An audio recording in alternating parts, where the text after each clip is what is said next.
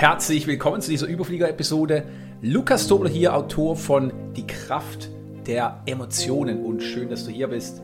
Denn heute werden wir uns über gute und schlechte Phasen des Lebens unterhalten. Nun, vielleicht hast du dich auch schon einmal gefragt, was ist der Unterschied zwischen einer guten und einer schlechten Lebensphase? Nun, die offensichtlichste Antwort, die du dir geben kannst, sind natürlich die äußeren Umstände oder die Art und Weise, wie du dich fühlst. Aber, wie wir sehen werden, ist das nur die Oberfläche. Denn wir gehen tiefer. In der Tat ist es so, dass schlechte wie auch gute Phasen des Lebens ihren Ursprung im Innern haben. Und deswegen müssen wir auch nach innen schauen, wenn wir verstehen wollen, was die tatsächlichen Unterschiede zwischen Phasen deines Lebens, wo du Bäume ausreißen könntest und Phasen deines Lebens, in denen du dich unsicher fühlst, sind. Und genau das werden wir in dieser Episode klären. Denn eins ist klar, egal wie erfolgreich du bist, du wirst immer Höhen und Tiefen haben und egal wie erfolgreich du bist, du wirst dich nie sicher genug fühlen, wenn du nicht lernst, mit Herausforderungen souverän umzugehen. Das ist die emotionale Selbstregulation, die ich in meinem neuen Buch Die Kraft der Emotionen vertieft habe. Und diese Fähigkeit zu meistern ist das A und O, um langfristig erfolgreich zu sein, aber eben auch erfüllt. Weil ansonsten kletterst du die Erfolgsleiter hoch oder du etablierst dich durch deinen Expertenstatus, aber in dir lebt immer ein Teil, der abwartend und vor allem unsicher ist. Kann ich's halten? Was, wenn es zusammenbricht? Bin ich gut genug? Reicht es noch aus? Beziehungsweise, was, wenn das passiert? Und diese äußere Sicherheit, die auch viele weibliche Führungskräfte und Sportlerinnen suchen, die gibt es nicht. Die einzige Sicherheit, die du ein Leben lang hast, ist die Sicherheit in dir.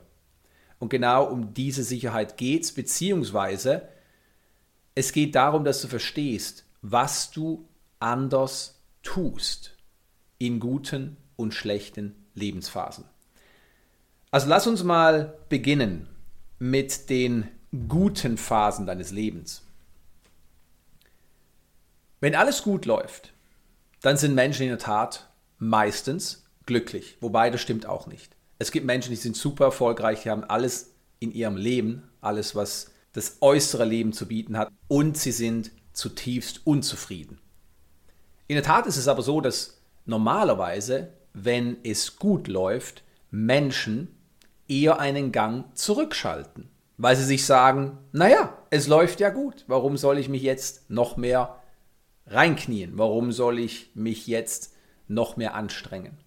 Und in dieser Phase, der guten Phase des Lebens, sinkt eine ganz, ganz wichtige Komponente, nämlich die Dringlichkeit. Wenn es dir mehr oder minder gut geht, dann ist die Dringlichkeit, dich zu verändern oder auch die Dringlichkeit, etwas anders zu tun, relativ gering. Und das sehen wir immer wieder. Das ist dieser Zustand, in dem Menschen durch ihr Leben cruisen. Also mit anderen Worten, Sie tun nur das Nötigste, um den Zustand, den sie erreicht haben, zu erhalten. Es ist diese Erhaltungsphase. Und wenn du dich in der Erhaltungsphase befindest, dann bist du in der Tat im Rückschritt. Das verstehen aber viele Menschen nicht, beziehungsweise sie wachen erst dann auf, wenn sie wirklich erkennen, wie stark sie zurückgefallen sind. Oder aus ihrer Sicht haben sie vielleicht nur nachgelassen und jetzt können sie wieder angreifen. Das Sinken der Dringlichkeit ist ein ganz, ganz wichtiger Hinweis für dich, weil wenn wir uns das Gegenteil anschauen, nämlich schwierige Phasen in deinem Leben, dann passiert mit der Dringlichkeit genau das Gegenteil. Sie steigt. Wenn es dir schlecht geht, wenn die Dinge nicht so sind, wie du sie möchtest, dann beginnst du dir innerlich zu sagen, ich muss oder ich möchte was verändern. Und die Dringlichkeit steigt. Aber hier ist das Interessante an der Geschichte. Die Dringlichkeit steigt nur relativ zum subjektiven Empfinden. Was meine ich damit? Viele Menschen befinden sich in einer prekären Situation und andere würden sich sagen, wow, ich könnte niemals unter solchen Bedingungen leben. Aber für sie ist die Lage nicht dringlich genug, um sich zu verändern. Das heißt, eine Situation, die für dich vielleicht unangenehm ist, bedeutet nicht automatisch eine Situation, die für jemand anderer unangenehm ist. Und das steht einmal mehr im Zusammenhang mit unserem lieben Paradigma. Das heißt, was und vor allem welche Überzeugungen sind in dir aktiv? Und genau die bestimmen, wie weit du runterfällst, wie weit du deine Tolerationen wirklich auch duldest. Mit anderen Worten, wenn du durch eine problematische Situation, eine schwierige Phase in deinem Leben sehr viel Sicherheit gewinnst, weil du dich darauf verlassen kannst, dass sie morgen wiederkommt und übermorgen wiederkommt, wenn sie dir aber auch eine Art Abwechslung bringt in dein marodes Leben oder wenn du dadurch wachsen musst, weil du nicht weißt, wie du das Problem lösen kannst oder wenn es ein besonders schwerwiegendes Problem ist oder eine große Herausforderung, dann kannst du dir sagen, hey, ich bin trotzdem am Start. Oder schau mich an, weil ich habe ein großes Problem und trotzdem geht es mir mehr oder minder gut. Dadurch erhältst du Signifikanz. Und jetzt erkennst du was ganz, ganz Wichtiges. Das sind schon einige der menschlichen Bedürfnisse, die wir heute nicht vertiefen werden, aber wenn menschliche Bedürfnisse involviert sind, und das sind sie immer, beziehungsweise wenn menschliche Bedürfnisse befriedigt werden durch eine auch negative Situation, dann gerätst du in eine Art Abhängigkeit. Und das erklärt, warum manche Menschen in ganz, ganz schwierigen Verhältnissen, problematischen Herausforderungen feststecken. Sie fühlen sich unbewusst wohl, weil sie die menschlichen Bedürfnisse auf eine sehr, sehr ungesunde Art und Weise befriedigen. Und das erklärt auch, warum die Dringlichkeit nicht automatisch erhöht wird oder zumindest nicht proportional mit dem Schweregrad einer Situation. Das heißt, wenn eine Situation schlechter ist, bedeutet es nicht automatisch, dass die Dringlichkeit proportional ansteigt. Die Dringlichkeit, dich zu verändern, der Wunsch, dich zu verändern, das ist sehr, sehr individuell. Aber die Tendenz, dass die Dringlichkeit in einer schlechten Phase steigt, die ist allerdings gegeben. Nun, die Dringlichkeit bzw. die Veränderung der Dringlichkeit, die Erhöhung oder eben auch das Sinken der Dringlichkeit ist nicht das Einzige, was sich unterscheidet zwischen einer guten und schlechten Phase. Es gibt eine weitere wichtige Komponente und das sind deine Entscheidungen. In einer guten Phase des Lebens triffst du ganz andere Entscheidungen wie in einer schlechten Phase deines Lebens. Und das hat wiederum mit der Dringlichkeit zu tun. Weil wenn wir davon ausgehen, dass du in einer guten Phase deines Lebens eine geringere Dringlichkeit verspürst, dich zu verändern, dann wirst du dich doch ganz anders entscheiden, wie wenn du im Innern spürst, ich muss oder ich möchte mich jetzt endlich verändern, weil das, was ich gerade erlebe, gefällt mir nicht. Sprich, wenn die Dringlichkeit hoch ist, wirst du automatisch andere Entscheidungen fällen. Warum ist es so wichtig für dein Verständnis? Nun, wenn du weißt, dass der Unterschied zwischen einer guten und einer schlechten Phase deines Lebens nicht primär in der Außenwelt zu finden ist, mit anderen Worten, indem du beschreiben kannst, warum es dir schlecht geht, warum du unzufrieden bist, beziehungsweise warum du zufrieden bist und warum du gerade dein Leben liebst, sondern an der Dringlichkeit und deinen Entscheidungen liegt, dann weißt du, wo du anzusetzen hast.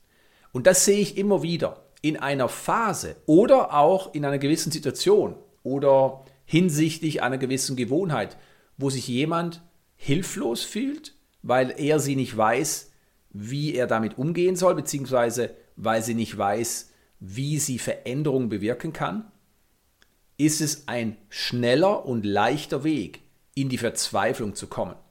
Nun, für viele Menschen bedeutet es nicht, dass sie verzweifelt sind, indem sie depressiv sind, aber sie beginnen sich selbst aufzugeben. Sie beginnen zu resignieren. Und Resignation ist wiederum nicht immer dieses klassische Bild von jemand, der zusammengekauert irgendwo in der Ecke sitzt und weint und sich nicht mehr bewegt. Resignation kann auch ganz andere Ausmaße annehmen. Zum Beispiel die Rechthaberei. Oft höre ich dann von solchen Coaches, Lukas, ich bin jetzt zum Schluss gekommen, ich schaffe das einfach nicht. Lukas, ich habe es zwei, drei Tage versucht, es funktioniert nicht. Lukas, dieser Weg, den du hier vorgeschlagen hast, der fühlt sich komisch an, das ist nichts für mich.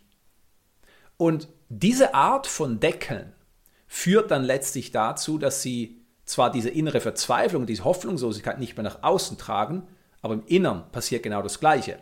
Und dadurch werden sie andere Entscheidungen fällen. Sie werden vielleicht dann sagen, ich schaffe es einfach nicht und sie werden die Finger davon lassen.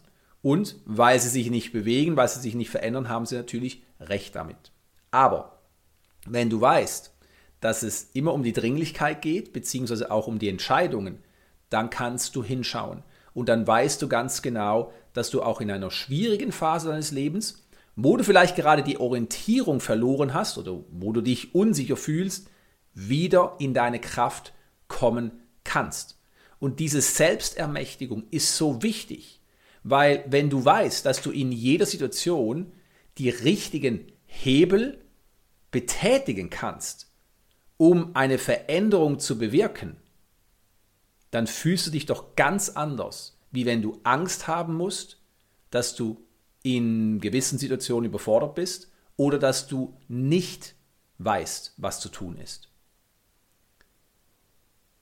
Wenn wir von Dringlichkeit sprechen, dann ist es in der Tat so, dass du dir vielleicht auch schon einmal die Frage gestellt hast, das ist ja alles gut und recht, aber wie kann ich meine Dringlichkeit erhöhen, steigern, wenn ich vielleicht mehr Dringlichkeit brauche? Weil ich befinde mich gerade in einer sehr, sehr guten Phase meines Lebens, aber wie du schon gesagt hast, ich cruise dahin. Mit anderen Worten, ich tue nur das Nötige. Und damit falle ich zurück. Genau, und das ist eine sehr, sehr gute Frage, die wir klären. Was kannst du tun, um deine Dringlichkeit zu erhöhen? Weil in der Tat ist es natürlich so, dass ich dir wünsche, dass du ein fantastisches Leben führst und ehrlicherweise sagen kannst, ich befinde mich zu 90 oder vielleicht auch 95 Prozent oder auch mehr in einer guten Phase meines Lebens. Und dann läufst du aber Gefahr, dass du eben gerade in diesem Erhaltungsmodus feststeckst.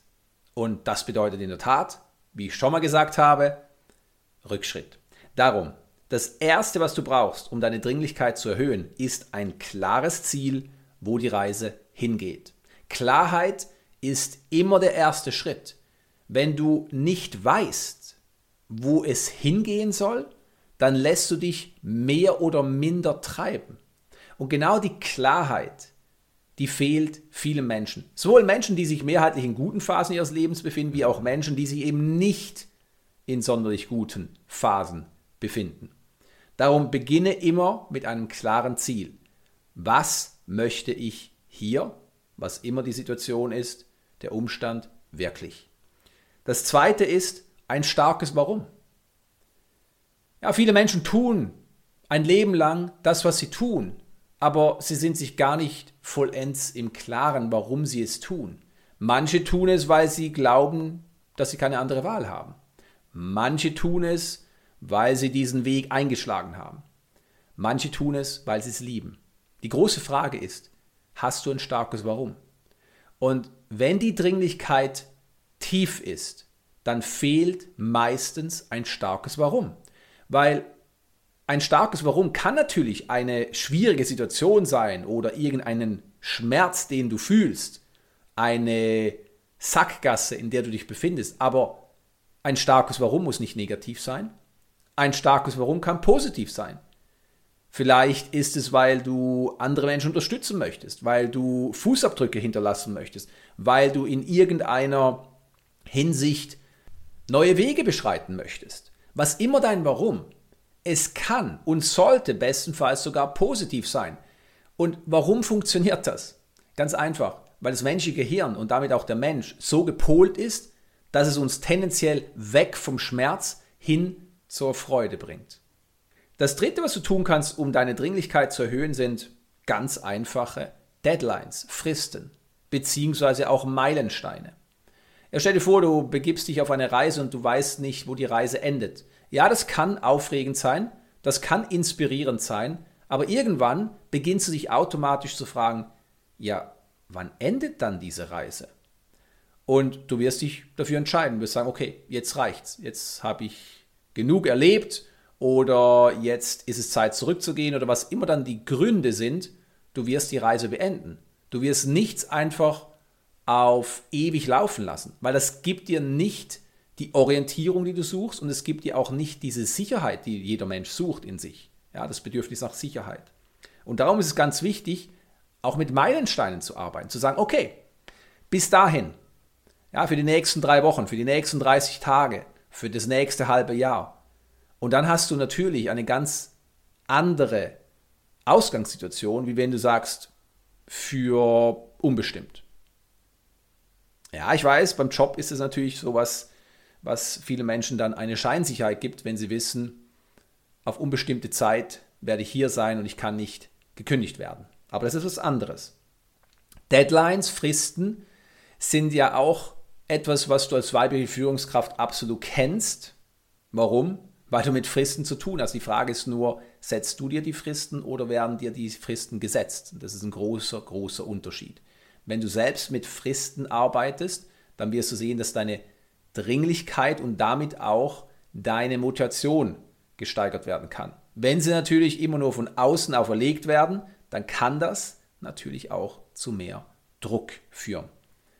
Das vierte, was du tun kannst, ist deine Motivation zu steigern. Und hier müssen wir unterscheiden zwischen der intrinsischen und der extrinsischen Motivation.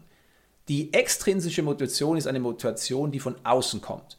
Wie ich es gerade gesagt habe, irgendwelche Fristen, die dir auferlegt werden, bis dahin muss es alles erledigt werden und sonst gibt es die Konsequenzen XY. Oder es kann auch sein, dass du dir sagst, ich bin so motiviert, weil ich will endlich ganz, ganz oben auf der Bergspitze stehen. Mit anderen Worten, ich möchte die Karriereleiter hochklettern, weil mir geht es um den Status oder mir geht es ums Einkommen. Dann gibt es aber natürlich, wie ich schon erwähnt habe, auch die intrinsische Motivation. Die intrinsische Motivation ist diese Motivation, die von innen herauskommt. Es ist auch die Inspiration. Und in der Tat ist es so, dass langanhaltender Erfolg unter Überfliegerinnen ganz klar und nachweislich darauf zurückzuführen ist, dass sie das, was sie tun, lieben. Das ist noch nicht alles. Ihr Antrieb ist nachweislich ein intrinsischer. Das heißt, sie werden von innen heraus motiviert und nicht von außen. Wenn du beginnst, deine intrinsische Motivation zu erhöhen, dann wirst du nicht nur dafür sorgen, dass du mehr Motivation erlebst in deinem Leben, sondern du wirst letztlich auch mehr Erfüllung ernten. Und ich glaube, das ist ein ganz, ganz wichtiger Punkt, denn was bringt es dir, wenn du irgendwann ganz oben auf dem Berggipfel stehst und weit und breit niemanden um dich herum hast? Kein schönes Bild und sicherlich auch kein erfüllendes Bild, aber es ist metaphorisch natürlich absolut passend zu dem, was vielen Überfliegerinnen widerfährt, wenn sie einfach nur für sich selbst einstehen und aus egoistischen Gründen irgendwelche Erfolgsleitern hochklettern und dabei alles, was das Leben versüßt, links liegen lassen. Ich weiß, du zählst nicht zu diesen Überfliegerinnen, weil wahre Überfliegerinnen sind auch nicht Menschen, die aus egoistischen Gründen immer ganz oben sein müssen, sondern wie gesagt, die Motivation ist eine ganz andere, eine intrinsische und die intrinsische Motivation hat ganz, ganz viel mit dem zu tun, wie du andere Menschen inspirieren kannst und vor allem, wie du ihnen zum Erfolg verhelfen kannst. Also, hier haben wir es. Schlechte Phasen und gute Phasen im Leben unterscheiden sich wesentlich darin, dass die Dringlichkeit höher oder geringer ist. Und sie unterscheiden sich wesentlich durch die Entscheidungen, die du folglich fällst. Erhöhe die Dringlichkeit und Du wirst andere Entscheidungen fällen, in guten wie auch in schlechten Phasen deines Lebens. Und das ist immer die wichtigste Voraussetzung, damit wieder Bewegung in dein Leben kommt. Hey, Lukas hier. Vielen Dank, dass du dir die Zeit genommen hast, diese Episode anzuhören. Ich hoffe, sie hat dich inspiriert und ermutigt, mutige Schritte für deine persönliche und berufliche Entwicklung zu unternehmen. Hast du schon von meinem neuen Buch gehört? Die Kraft der Emotionen, warum emotionale Selbstregulation der Schlüssel zum Erfolg für weibliche Führungskräfte ist? Du hast jetzt die Möglichkeit, das Buch mit etwas Glück zu gewinnen. Lade einfach das E-Book Die Kraft der Emotionen herunter und nimm automatisch an der Verlosung teil. Schau auf lukastobel.com-e-books vorbei. Das ist lukastobel.com-e-b-o-o-k-s. Dort findest du das E-Book und noch viel mehr.